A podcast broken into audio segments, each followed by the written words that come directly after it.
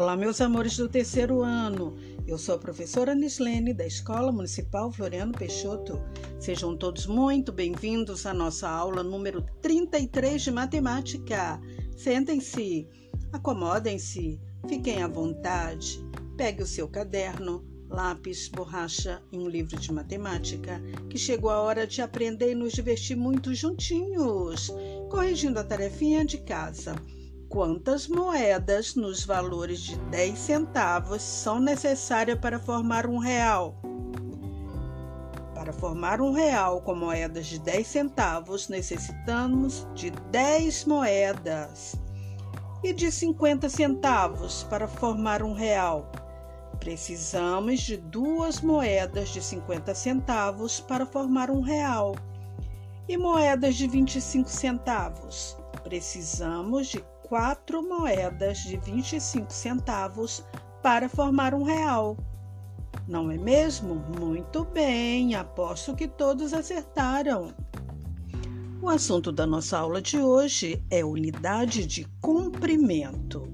Existem medidas de comprimento padrão e não padrão. Antigamente, as pessoas não tinham os instrumentos de medidas como temos hoje. Prof, então como elas faziam para medir os objetos? Ah, elas utilizavam as partes do corpo para medir os objetos, como o pé, a mão, o braço, o pé, o tamanho do pé e os passos, a mão, a largura da mão e o palmo, o braço, o tamanho do braço, e o dedo polegar, a grossura do dedo polegar ainda usavam hoje em dia, ainda é usado hoje em dia para medir os objetos por algumas pessoas, mas foi necessário criar uma padronização. As pessoas perceberam que nós temos tamanhos diferentes de mão, de pé e de braço. Agora, pegue o seu caderno e meça com suas mãos quantos palmos tem. Você acha se um adulto medir também vai ter a mesma quantidade de palmos? Não. Então, essas são as medidas não padrão, porque não são todas do mesmo tamanho. Sentindo a necessidade de utilizar uma medida igual em qualquer lugar, foi criado a unidade de medida padrão quer dizer que tem o mesmo tamanho em todo o mundo. Quando queremos medir o comprimento ou a largura das coisas, usamos a unidade de medida metro. O metro é a unidade de medida de comprimento principal e pode ser representado pela letra M, M minúsculo. O resultado da medida de comprimento é indicada, na maioria das vezes, por centímetros. CM, C minúsculo e M minúsculo, ou quilômetros. Um metro é igual a 100 centímetros. Um quilômetro é igual a mil metros, usado para distância longa. Instrumentos de medida que usamos: o metro articulado, usado pelos pedreiros, a fita métrica, muito utilizada pelas costureiras, a trena, utilizada também pelos pedreiros e também para medir a sua altura a régua usada pelos alunos. Os objetos que podem ser comprados em metro são a corda, a mangueira, os tecidos. Com o centímetro, podemos medir o tamanho do caderno, a sua caneta e o milímetro. O milímetro serve para medir também a sua borracha.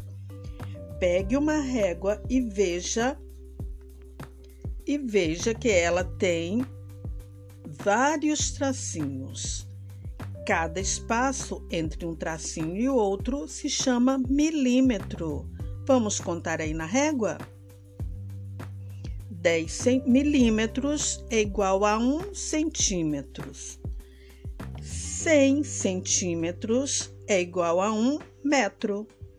Mil metros é igual a 1 quilômetro. O que aprendemos hoje? Aprendemos hoje o que é medidas padrão e não padrão. Agora, nossa tarefinha de casa. Vamos ver se você consegue medir com a régua. Escreva aí no teu caderno quantos centímetros mede o seu lápis de escrever, quanto mede o seu caderno, quanto mede a sua borracha.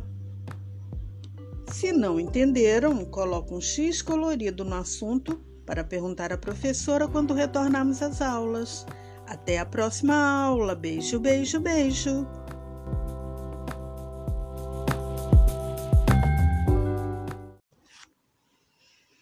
Olá, meus amores do terceiro ano. Eu sou a professora Nislene, da Escola Municipal Floriano Peixoto.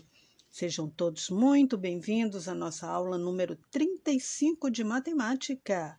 Sentem-se, acomodem-se, fiquem à vontade, pegue o seu caderno, lápis, borracha e um livro de matemática. Chegou a hora de aprender e nos divertir muito juntinhos, corrigindo a tarefinha de casa.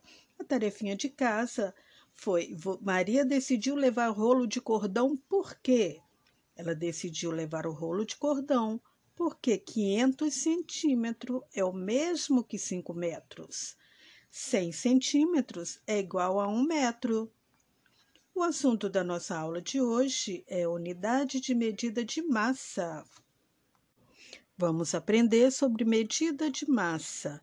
Então me respondam: o que é mais pesado, uma formiga ou um elefante? O que é mais leve, uma bola de futebol ou uma bola de boliche? Como podemos saber qual é o mais leve ou qual é o mais pesado? Temos que pesar, não é mesmo? E para isso, utilizamos a balança como instrumento de medida de massa.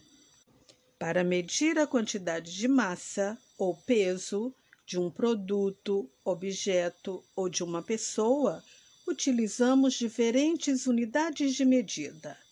As mais usadas são o grama, que o seu símbolo é um G, o quilograma, o seu símbolo é o kg. O quilograma é uma unidade padronizada. O quilograma, ou simplesmente quilo, é utilizado para nos referirmos à quantidade de feijão em um pacote ou o peso de uma pessoa. O grama é utilizado para nos referirmos às, a porções menores, como a massa de um bife, ou de uma maçã, ou de uma laranja.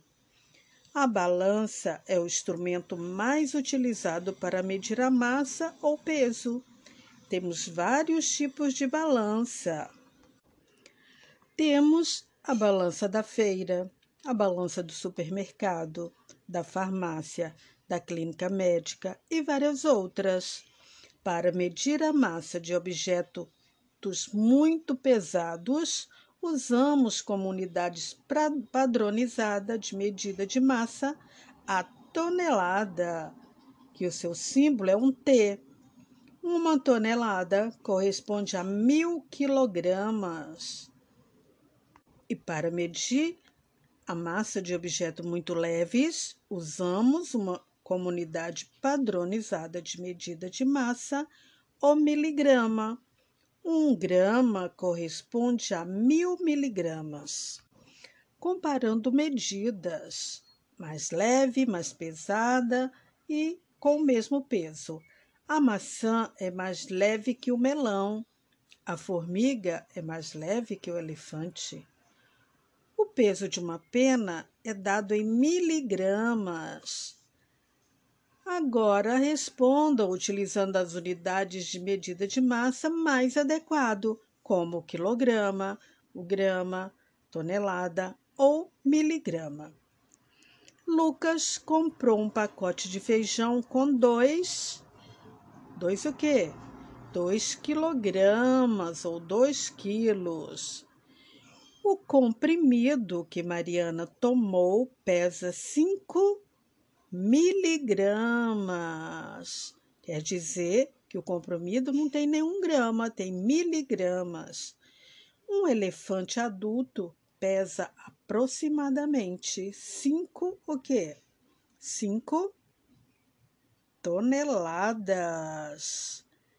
Vitor Gabriel, aluno do terceiro ano, pesa 32 quilogramas. Não é isso? Um caminhão de transporte tem quase 6 toneladas. O peso de uma pena é dado em miligramas, como já vimos. Um quilograma, prestem bastante atenção agora. Um quilograma foi dividido em cinco vasilhas. Então, cada vasilha ficará com 200 o quê? Um quilograma foi dividido em cinco vasilhas. Cada vasilha ficará com 200 gramas de farinha ou de qualquer outra coisa. Observe sempre nas embalagens dos alimentos a sua unidade de medida. A nossa tarefinha de casa, vocês vão verificar nas embalagens de cinco alimentos e anotar aí no caderno qual é a medida de massa de cada um deles. Se não entenderam, coloque um X colorido no assunto para perguntar à professora quando retornarmos às aulas. Até a próxima aula. Beijo, beijo, beijo. Olá, meus amores do terceiro ano. Eu sou a professora Nislene, da Escola Municipal Floriano Peixoto. Sejam todos muito bem-vindos à nossa aula número 36 de matemática. Sentem-se, acomodem-se, fiquem à vontade, pegue o seu caderno, lápis, borracha e um livro de matemática, que chegou a hora de aprender e nos divertir muito juntinhos, corrigindo a tarefinha de casa. A tarefinha de casa foi vocês verificarem a medida de massa de cinco alimentos aí na sua casa. Vocês devem ter encontrado embalagens com 500 gramas, 250 gramas, 100 gramas, 10 gramas, 50 gramas, 1 quilo, 2 quilos. Então, foram usados gramas e quilogramas para pesar os alimentos. Assunto da nossa aula de hoje é medida de capacidade. Usamos a medida de capacidade para medir líquidos, mais uma medida de, de capacidade, não é mesmo? Para sabermos a quantidade de líquido que cabe em cada recipiente, utilizamos a medida de capacidade. O uso do litro no nosso dia a dia é muito importante, pois compramos vários produtos em litro, como, por exemplo, o leite, a água, gasolina, suco, refrigerante, óleo e outros. Podemos medir a capacidade ou volume de um recipiente a partir de outros, cuja capacidade já conhecemos. Quer saber como? Samuel comprou um aquário para seus peixes com capacidade para 28 litros de água. Sua mãe colocou água até a metade. Ele Samuel possui duas jarras para usar para terminar de encher o aquário. Como Samuel pode fazer para encher o aquário com uma jarra de 3 litros e outra jarra de 2 litros?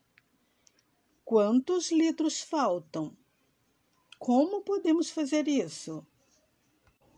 Desenhe aí no seu caderno as jarras.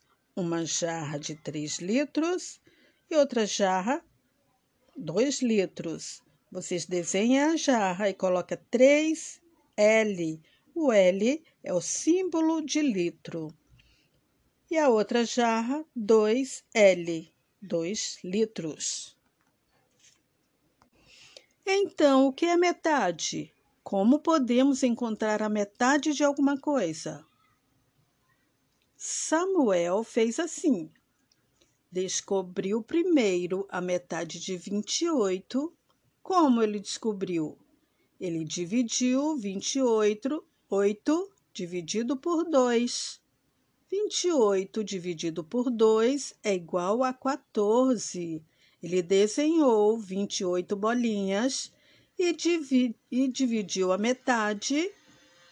A metade é 2. 2, a gente divide 28, a gente divide por 2, porque 2 é metade do número. Descobriu que ainda faltam 14 litros para encher o aquário. Depois, o que ele fez? Colocou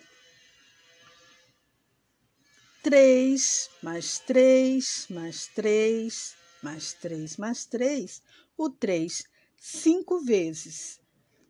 Depois calculou mentalmente. 3 mais 3 mais 3 mais 3 mais 3 é igual a 15. E descobriu que se usasse apenas a jarra de 3 litros, sobraria água, não é mesmo? E pensou logo em usar as duas jarras e realizou o cálculo mentalmente. 3 mais 3 mais 3 mais 3 mais 2 é igual a 14 litros. E você faria diferente? Como você faria?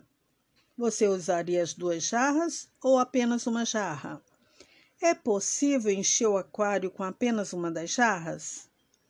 Se Samuel tivesse um balde com capacidade para 5 litros, também como ele poderia usar as jarras e o balde?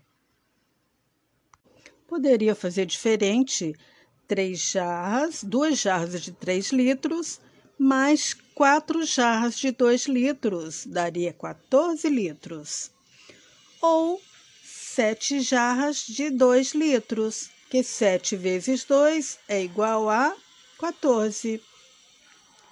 E o balde? Um balde de 5 litros mais 3 jarras de 3 litros. Daria 14 litros.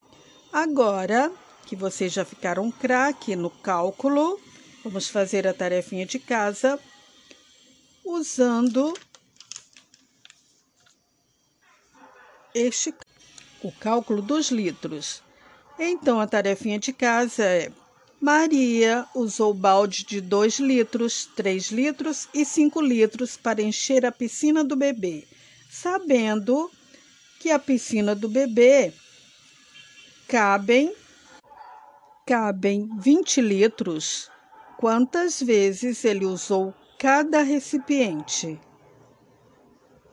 Se não entenderam, coloque um X colorido no assunto para perguntar à professora quando retornarmos às aulas. Até a próxima aula. Beijo, beijo, beijo.